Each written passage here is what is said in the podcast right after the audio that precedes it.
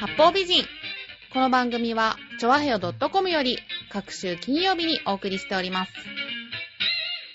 この番組は、音楽、美術、スポーツから、ボランティア、地域活動などジャンルを問わず、多方面で活躍するゲストを紹介する番組です。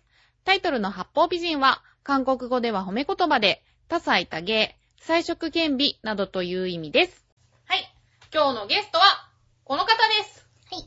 さつまっこのボーカルのアリアです。はい、こんばんは、こんにちは、おはようございます。すみません。さつまっこのキーボードのレイリンです。はい、よろしくお願いします。よろしくお願いします。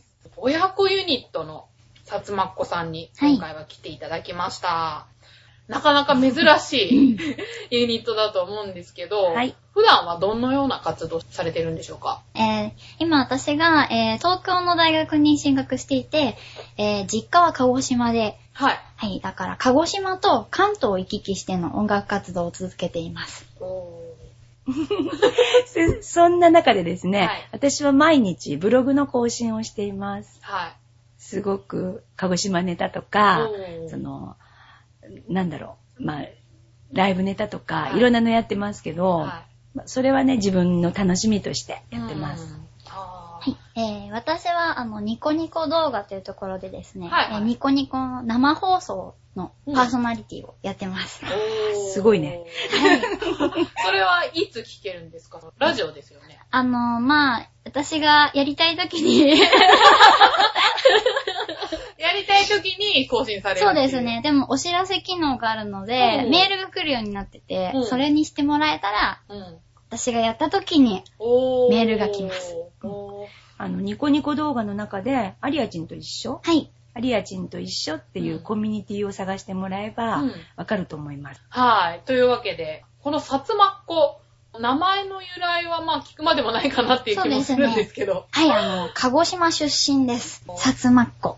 子は娘です。はい ひらがなで、さつま、小さなつに、娘ですね。そはいれで、さつまっこ。ちなみにですね、まあ、レイリンがお母さんの方で、はい。アリアちゃんが娘さんの方なんですけど、どうして親子で組むことになったんでしょうか？きっかけはですね、アリアは、あの、私の3人いる子供の中の一番末っ子なんですね。はい。えあ、三人娘なんですね。はい。うん、あまあ、お姉ちゃん、お兄ちゃん、あ、私です。なるほど。はいはい。で、私、あの、上の二人には、すごく力を入れて育てたんですけど、いいんですか？子供の前でそんなこといいんです、いいんでです。もうこの子にはもう何にも力入れなくて、で、ふとですね、上の子が、まあ、大学に行き、うん。真ん中の子が大学進学した時に、あんまりアリアとの思い出がないなっていうことに気がついて、うん。最初は、あの、親子の思い出作りに、うん。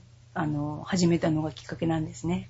へー。なので、あの、この人ちょっとした、その地元では有名な進学校に通っていたので、まあ、あの、受験生になるまでうのん限定ユニットということでうん始めたのがきっかけです。音楽を選んだのは、もともと何かされてたからなんですか？えっとですね、私が、あの、家ではい小さな子供にピアノを教えてるピアノの先生なんですね。で、アリアは、あの、ピアノはやらなかったんですけど、うん津軽三味線をやってたんです。はい。うん。本当に？初めて聞いた。そうですね、ごめんなさい。はい初めて今言いましたけど。はい小学校4年生から、うんあの、民謡三味線をしていて、うん6年生から津軽に転校して、で、高校1年で師範になりました。え、すごい。はい。で、その、結局、あの、何かしようと思った時に、うまあ、老人ホームとかね、うん。そういうところに、うん。あの、お母さんが一緒に行こうかって、うん。津軽三味線かなんか持って行かないってこう、部活もしてなかったので、うん。高校生になった時に言ったら、歌を歌いたいって言い出して、うん。なんかあの、すごい、姉がすごい音楽ちっちゃい頃からいろんな街のイメージソングを歌う歌手とか、そういうのになってたりとか他にもなんかミュージカルで、私も出たんですけど、姉はすごいいいところを取ったりとか なんかちょっとコンプレックスがあって、あ私もちょっと歌いたいなってずっと思ってたんですね。へで母もなんかちょっと、そのピアノの先生なんですけど、ちょっとピアノに対して、そうそうそうコンプレックスがあったみたいで。あそうなんだそう、ピアノのあんまり弾けない先生。そうそう、そうなのそれね。で、なんか、二人で、なんかそういうコンプレックス解消も、まあ、やろっかみたいな。ちょっと解消したいねっていうのがきっかけだっで、最初は、そのアニメソングとか歌いたいっていうことだったので、うんアニメソングユニット薩摩っはい子で始めたんですよ。そうなんだ。1年ぐらいは。だからキャンディーキャンディーとかね。た。はい。キャンディーキャンディー。え、アリアちゃんはキャンディーキャンディー知ってるのあれ、漫画見てました。漫画でね。なんかアンパンマンとかね、はいうんフランダースの犬とうん、かね。いろんもうなそういう、結構な懐かしのアニメソングっていうのをいっぱい歌ってました。最初の頃はそういうのからスタートして、うんうんでも、高校生だったし、そんなにこう、舞台とかないんですよ。そのライブっていうのがあるわけでもない。うんライブハウスで出演することもなかったし、うんなんだろう、小さな町のお祭りに参加させてもらったりとか、うんだからもうゆっくりの、まあ、ライブ活動だったんですね。うんで、あと歌いたい曲とか、あの、レパートリーっていうか、うんいあの歌いたい曲のジャンルが広がっていく中で、うんアニメソングユニットをもう取って、うん薩摩子だけになって、で、オリジナルを作っていったって感じです。まあ1年半ぐらいやろうかなってしたんですけどもうその頃にはね、もう薩摩子、アニメソングユニットは取って、薩摩子でうんオリジナルも少しずつできてましたね。へー。じゃあやっぱやっていく上で、いろんな手応えを感じて。うん。あの、やっぱりですね、一番良かったのは、うん。その人との出会いっていうのが一番良かったと思う。そうですね。結局そのもう辞めないって決めたのがあのやっぱり鹿児島の方のうん。他のあのもう今は音楽仲間になってるんだけど、うん。その仲間の曲をカバーさせてもらったことがきっかけで、すごいいい曲だったので、うん。でその曲があの携帯サイトの魔法のアイランドっていう携帯サイトあの春歌コンテストで優秀賞をいただいたんですよ。で今それが無料で着歌が配信されていて、でそれでこんなに、その投票制だったんですけど、うん。こんなにたくさんの人に支えてもらっているのに、今ここでやめちゃっていいのかっていう風に思って、もうやめられないねっていう。結局もうその時もその音楽仲間とか、あとその鹿児島の地元の人たちとか、うん。いろんな人が応援してくれて、着歌にしてくれ、くださったっていう形になったので、うん。もうやめられないっていう、そういう経緯がありましたね。なので、まあ、薩摩っ子始めて最初の頃はやっぱり、その出会いっていうのがう、んすごくこう、ありがたいと。もうそれがまあ、今のこの浦安のね、うん方にもつながってるんですけど、はいやっぱり音楽活動をした中でのすごく成長させてもらった部分ありますね。そうなんですよね。実は、薩摩っ子さんとは、浦安のアートシーン、浦安のね、まあ、文化事業なんですけど、ユースタイルで、はい。そこで、和訳ユニットで、うん、歌を歌っていて、高校1年生の時だから、結局何年、今今5年間して、今6年目に入ってます。そうなんですかね。ちょっと思い出作りのつもりが。ですもうね。ライフワークに。よね。じゃあ、曲を一曲ご紹介はいしたいと思うんですけど、じゃあ、あの、2月24日の日に、はいあのハッピースマイルレコードっていう、あの、インディーズの、あの、レコード会社から、あの、オムニバス CD がはい発売されるんですけれども、それに薩摩っ子も参加することになったのおで、ーその時参加する曲、チェンジという曲をはいはい。皆さんに聴いてもらいたいと思います。はいはい。じゃあ、チェンジ、お聴きください。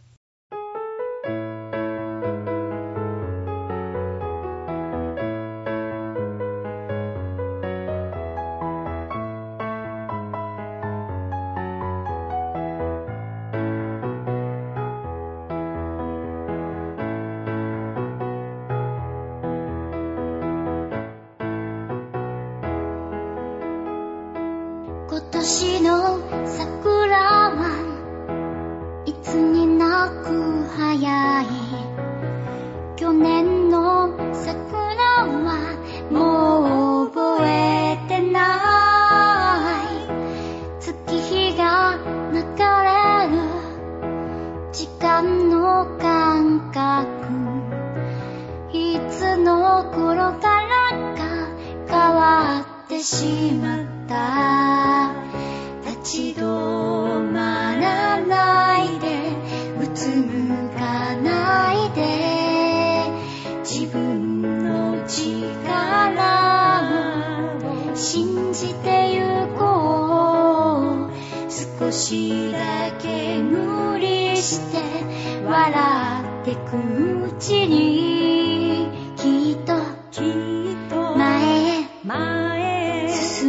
進める。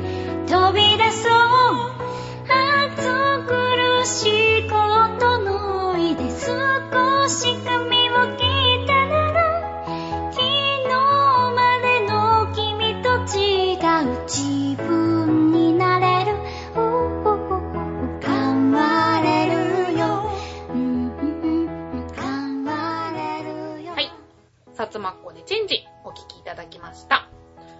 と、この曲は、作詞作曲はお二人で？いえ、私がしてます。ほとんどの曲はじゃあ、はい。レイディ大体私があやってます。そうなんですはい。ね。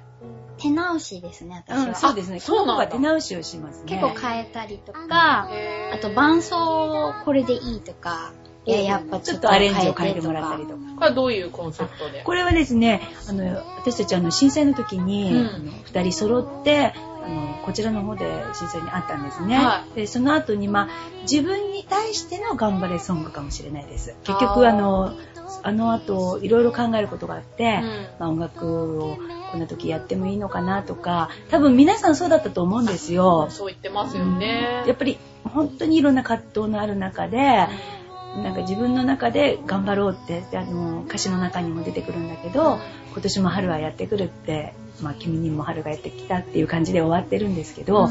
まああの本当春に向けて頑張ろうっていう気持ちを込めて作った曲です。まあ、こういう歌声で二人で歌ってるんですけれども、はい。さっきね、ちょっとあの、オフの時に、ハモリについて、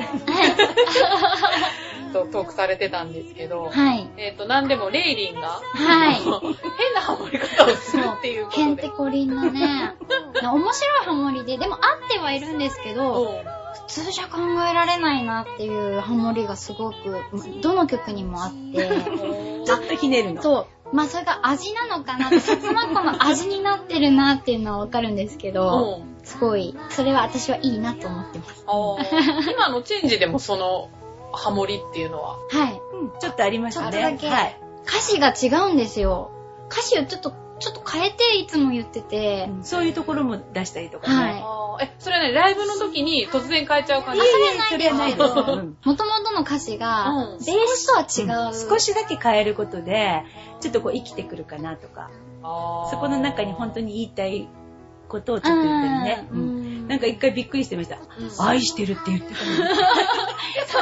後ろで、愛してる。私はね、違うことを歌ってて、なんか、2年ぐらい歌ってた。2年ぐらい歌ってたんですけど、CD に、CD にしたんですね。はいあの音源を作った時に、うんその、私、ハモリはハモリで別で撮るので、うん私は後ろで聞いてたんですけど、うん。その時にしっかりハモリを聞いて、うん。愛してるって言ってたんだ。普通にあーとかそういうのだと思ってたんですけど、ちょっとびっくりしました。そういうのもね、楽しんでいただける。そう、あのね、この二人すごく楽しそうなの。あの、ずーっとね、そう、さっきから会話聞いていると、ほんとこの辺がすごい、明るいオーラが、そう、収録までに1時間かかった。このまま全部ラジオにできるんじゃないかなっていうぐらいのテンションでですね、楽しい時間を過ごさせていただいてるんですけど、ます。こちらこそ。ちなみにレイリンはその作詞作曲はどんな時思いつくんですか？あテーマを作って、ー。うん。まずテーマを、例えば、今、一番新しい曲はですね、はい。誕生日、子供の誕生日のお祝いに作った曲っていうのがあるんですけど、それはもう本当にお誕生日っていうので作ろうと思って、うん私お母さんなので、はい結局まあ最後には生まれてきてくれてありがとうっていうのを入れたんですね。うんだからテーマが一つ決めるとすごく簡単。しかもこの、その曲に関しては、うん全部車の中で考えました。だからもうお家に帰ったら速攻でピアノの、ピアノに行ってうん譜面に起こしました。今ね、私たちの今一番マイブームみたいなマイブ曲ームソングですね。そうなんだ。え、それが生まれてくれてありがとう。そうそうそう、そうです。へー。まあ、夏の贈り物っていう題名で、うんその3人の子供がみんな夏に生まれたので、なるほ一ど人1番はまあお姉ちゃん、うん2番はお兄ちゃん、うん3番はアリアっていう感じの、うんにして作ったんですけど、親子ユニットってはい、やりやすい面もあると思うんですけど、はいはい。やりにくい面とかもあるんじゃないかなっていう気もするんですけど。うんやっぱなんかその、なんていうか、親子だから言えないこととか、親子だからでもそこで許しちゃいけないでしょとかだからそこは、その時はメンバーって言ってます。切り替えるんだ、チャンネルを。メンバー連絡と、メンバーとして話すけどっていう感じで、ついついこう、コミュニケーションがね、足りなくなる時があるんですよね。うん。こ親だから、うん。まあ、今日は授業のある日だなとか思ったり、はい。今日はなんだなって、あうん。テストの頃だなって思うと、うん。こう、話をちょっと遠慮してしまったりとかですね、うん。メンバーだったら、うん。必ずこう、話し合いししとかなきゃいけない時ってあるわけですよ。うんライブ前とかね、うんそういうのが少しこう遅くなって、最後になってこう、カチンとなって、ね、そういうことはありますね。まあね。でも、あの、もしかすると他の方が思ってらっしゃるよりも、すごい短い時間で私たちは練習してるかもしれない。うんあ、そうなんですか。そうですね。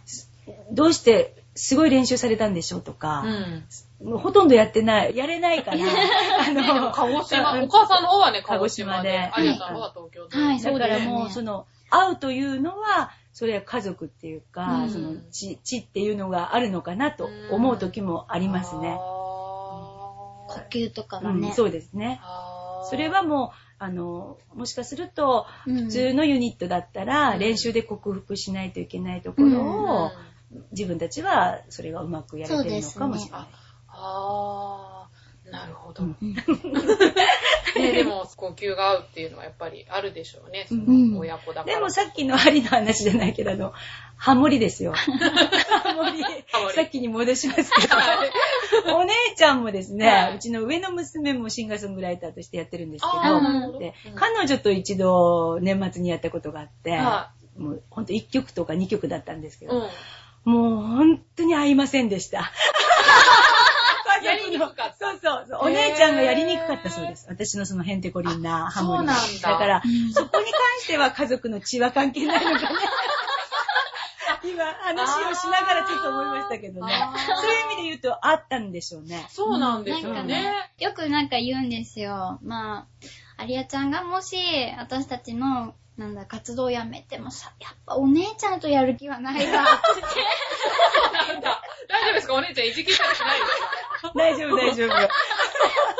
もうあの人は一人でしっかり立ってます。ああ、そうなんですね。でもすごい音楽一家なんですね、じゃあ。そうですね。うんむしろその、この子にあまりこう、手をかけなかったっていうか、うんそれで言うと、もう本当にお姉ちゃんにはもうちっちゃい時からピアノのレッスンに通わしたりとかしてましたね。で、この人はお兄ちゃんとお留守番で、うんゲームやったり、アニメ見たりとうんか、アニそういうことメ見たり、でアニメ見たり。アニメ見た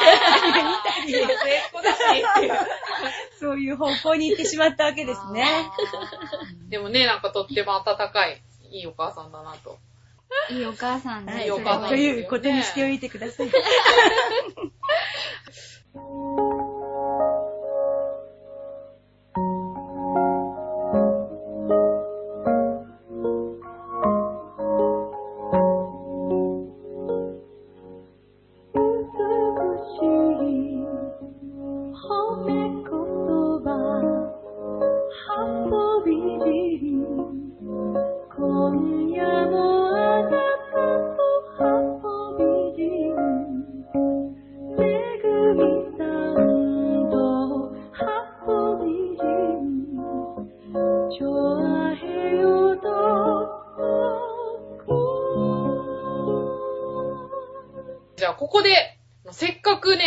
人が鹿児島出身ということなんで、はい鹿児島弁講座を、していただけたらなと思うんですけれども。ちょっと今から鹿児島弁で喋ろうか。じゃあね、おすごい、なんかちょっと入り込めない空気が。なんかじゃあ、口癖とかありますか？その、口癖。よく言う、鹿児島人がよく言う口癖みたいな。伝えられたとかうね。ん。伝えられた。疲れたとかそうですそうですそうそうすげえ私。なんか今そんな感じがした。んです。うん。土下したと、うん。あ、それはでもなんか、あれだけ、なんか知事とかが言ってましたよ。ああ、それはあの、宮崎あ、のそうね、そうちょっと似てるのかうん。まあ、そうみ隣の県なんで。ちょっ、と似てたりしますね。あと、まあ、ハンサムボーイのことうん、ヨカニセさんとかね。え？もう一回言ってください。ヨカニセさんやね。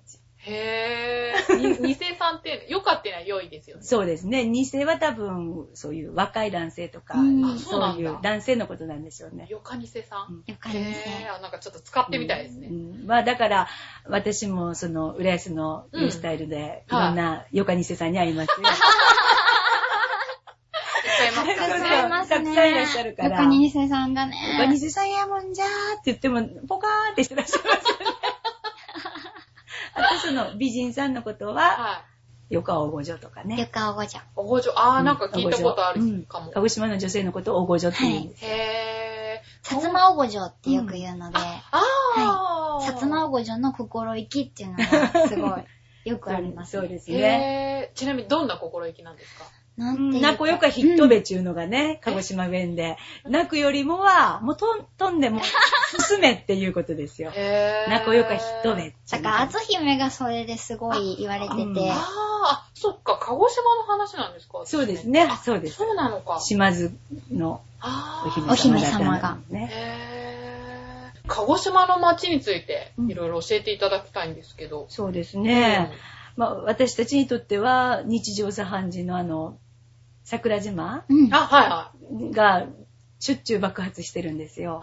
そうなんですよね。うんあ、の、ちょっと休憩してたんですけど、こはいこの1、2年すごく、あの、爆発するようになって、うんその時はもう、もう、コンタクトの人はとても大変だと思う。あそうですか。はい。あと、車がもう真っ黒になります。うん、うん本当に真っ黒でした。あ、じゃあ、アリアちゃんも帰ってびっくりとか。あ、でも、私たちの住んでるところはそんなに灰が来るとこじゃないんですけど、だから、天気予報もね、うん勾配天気予報、勾配予報っていうのも一緒についてて、勾配？そう、灰が降る。あー、うん勾配よ勾配？そうでなかなか聞かないですよね。その、明日の天気の後に、うん明日は、あの、どっち方面に、樽水方面に飛んでいく予報ですとか市内の方面に飛んでいく予報ですっていうのを一緒に言っていくんですうんね。地域ならではですね。うん、そうですね。本当ですね島ならではのうんまあ、あの、鹿児島の人にしてみれば、こう、ちょっと迷惑なことかもしれないけど、うん観光客の方は、その、桜島が爆発してるところ、とても喜んで見てらっしゃる。そうか。そうですよね。あ、見たりするんですか？もちろんもちろん、すぐ近くで。ー。あー今爆発したね、とか、えーもくもく上がっていきますよ。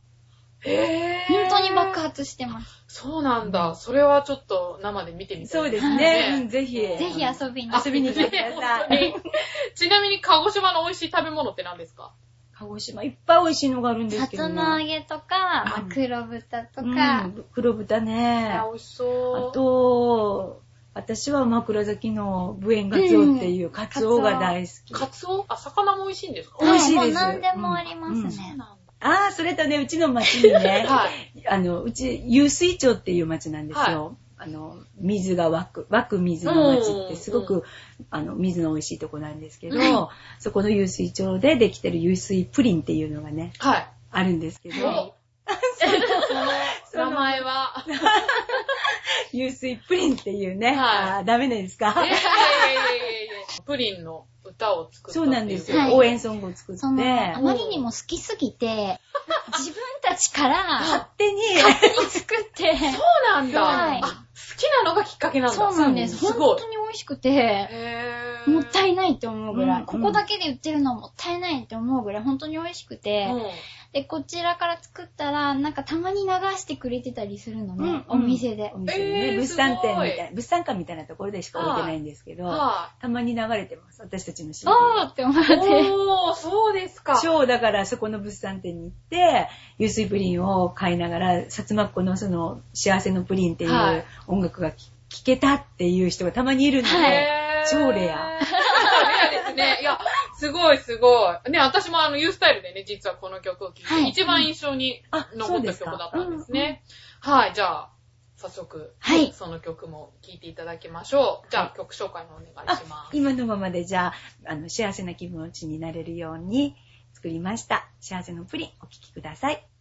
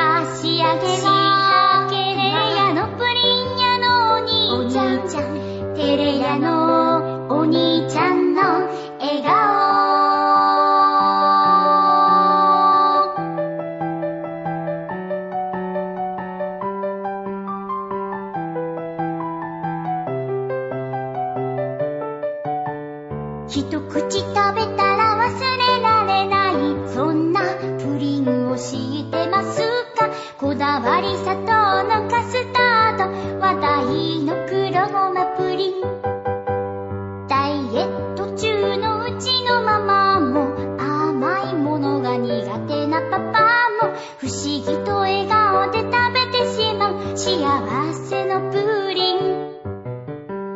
こだわりは絞りたてのミルク。毎日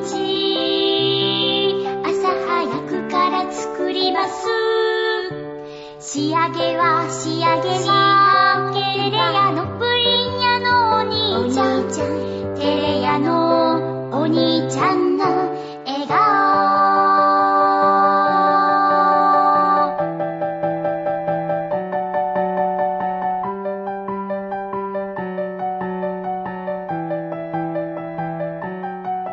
はい、お聞きいただきましたのは、さつまっこで幸せのプリンでした。プリン以外のいろんな商品の曲も作ってるあ、いろんな曲をね、ね、楽しく歌わせていただいてます。そうですね。あと、街の曲もちょっと、あ、そうですね。う街の曲もイメージして作ったりとか。なんかこの前は年末にあの、はい。関東湧水会忘年会っていうところに呼ばれて、東京にいる、そのあ、湧水町の先輩方にね、もうほとんどもうほんとおじいちゃんたちがほとんどだった、うん。おじさん、うんおおおじいちゃんがほとんどだはい。ったんで、ですけど、ちょっとなんか私たちのことを知っていただいたみたいで、へ頑張ってる子が、まあ東京で頑張ってる子がいるんだから、つって、うんまあ、ぜひうちの忘年会で歌ってくれないかっていうことでですね、へー。その時にはもうその先輩方のために、うん。作ったり。まあたまには田舎に帰ってきませんかっていう曲をね、よかった。ち CD はなかったなっちゃったけどね、あー。作ってまだ1週間ですから。って間に合わず私がメインボーカルで歌ったぐらいですからね。その時にはねまあそんなのも歌ったりとかね。じゃあ本当に鹿児島の地域に根ざしたような。そうですね。ね。うん。やってみたいな、私ぜひぜひ、遊びに来てください。なんか私も東京に来てからなんか地元のいいとこっていうのが見えてきて、うん。すごいいいなって思います。確かにね、離れてみたらわかるみたいな。うんえ、例えばどんなとこ？まあとにかく水が全然違う。あすっごく美味しいんですよ違います。そうなんだ。水道の水がね。水道の水が。す水道そ水がんなに違うもうミネラルウォーターが出てきてる感じですよ。え、じゃあ何？鹿児島の人ってもみんな水道水です。そうなんだ。はい。ミネラルウォーター飲まない？飲まない。変わんないでもその中でも、その、うちの町の水は多分美味しいと思う。はい、あの、湧水100選に選ばれてるところで、だかあら湧水町なんです。なるほどね。あ、そりゃ美味しいよ。湧き水って書いてうん湧水町なんです。そっか、でもそういうのもね、離れてみないと。はい、そうなんですよ。だから、やっぱり子供が3人とも一度は離れたんですよね。はいはい最初に言ったのがもう水が、うちの町の水がなんて美味しいかがよくわかった。す、もう、ま、もう本当に水が一番思いました。全然違います。私、浦安離れてなんて思う。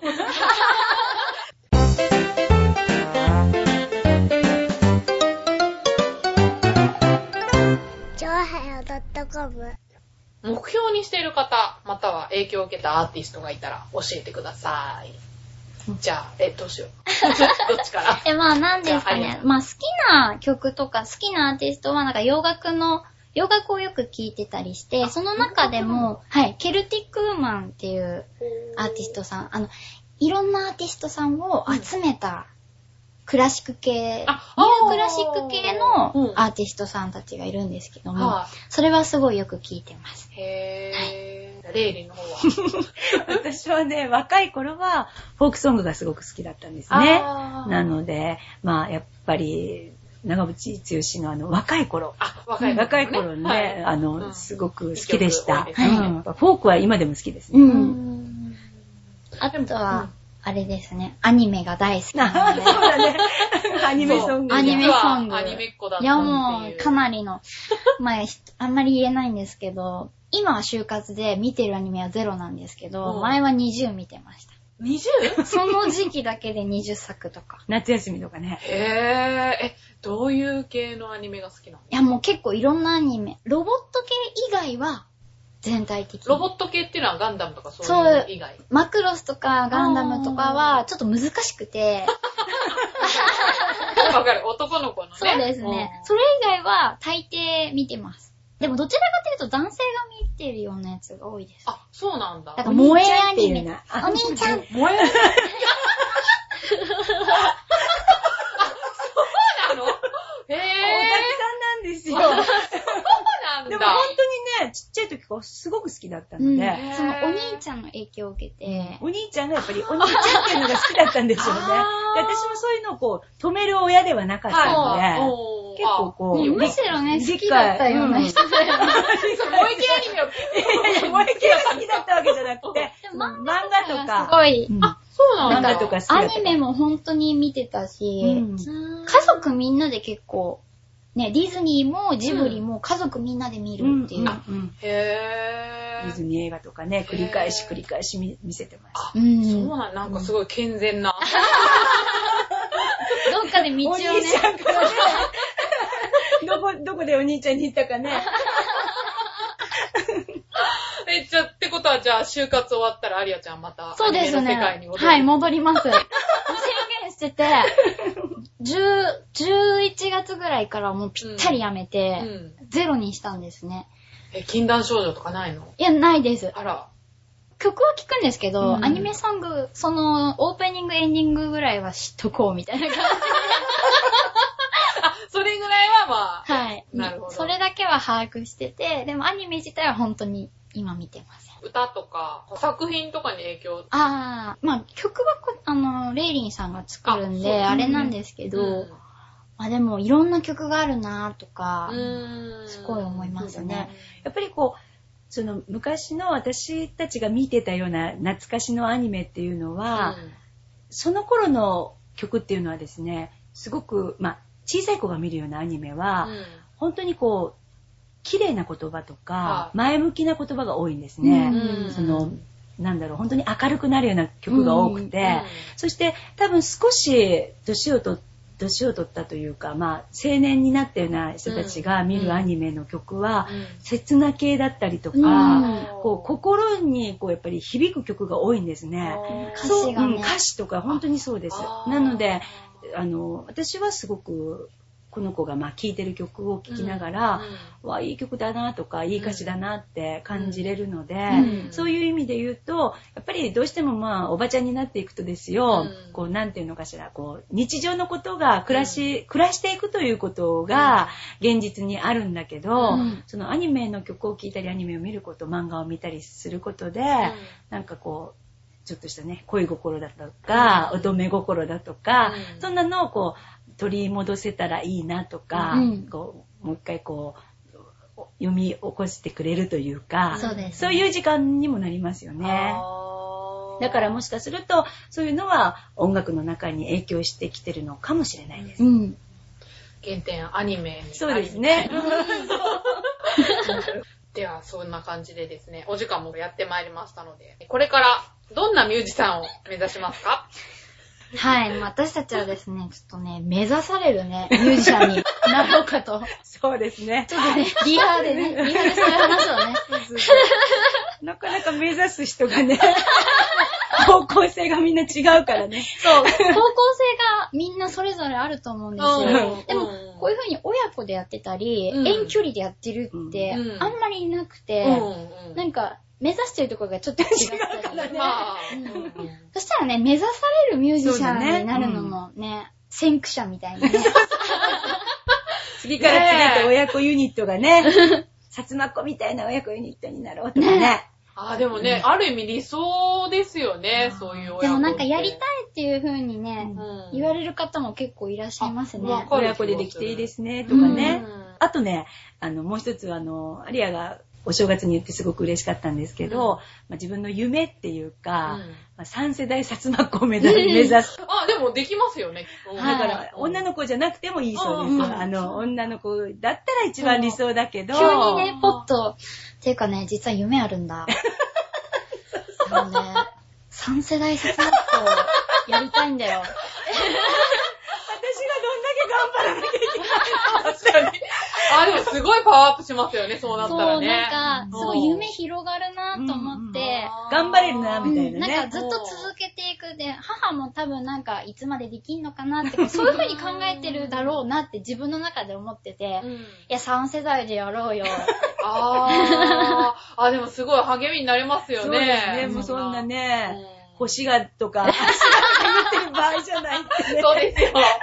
なんですかね、今もプロとかで、うんすごい頑張ってらっしゃる方いっぱいいると思うんですね。はもう年齢は関係ないなってすごい思ってて、い。だからもうこれからも頑張ってほしいです、レイリーさんに。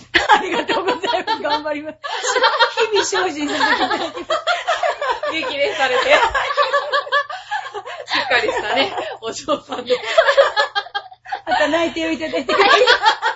ねえ、まあ、まずはね、あやちゃんも内定を。はい、そうですね、頑張ります。はーい。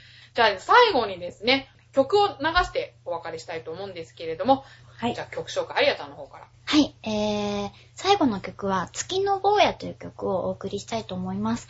えーこの曲は本当に私たちをいろんな舞台に連れて行ってくれた曲で、もう U スタイルも本当この曲が連れて行ってくれたんじゃないかなと思っています。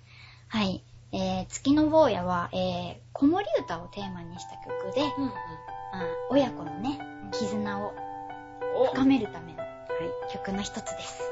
テーマがぴったりな。はい。そうですね。この曲を聴いてお別れしたいと思います。今回のゲストは、さタツマッコのアリアと、レイリンでした。ありがとうございました。月のが聞きました。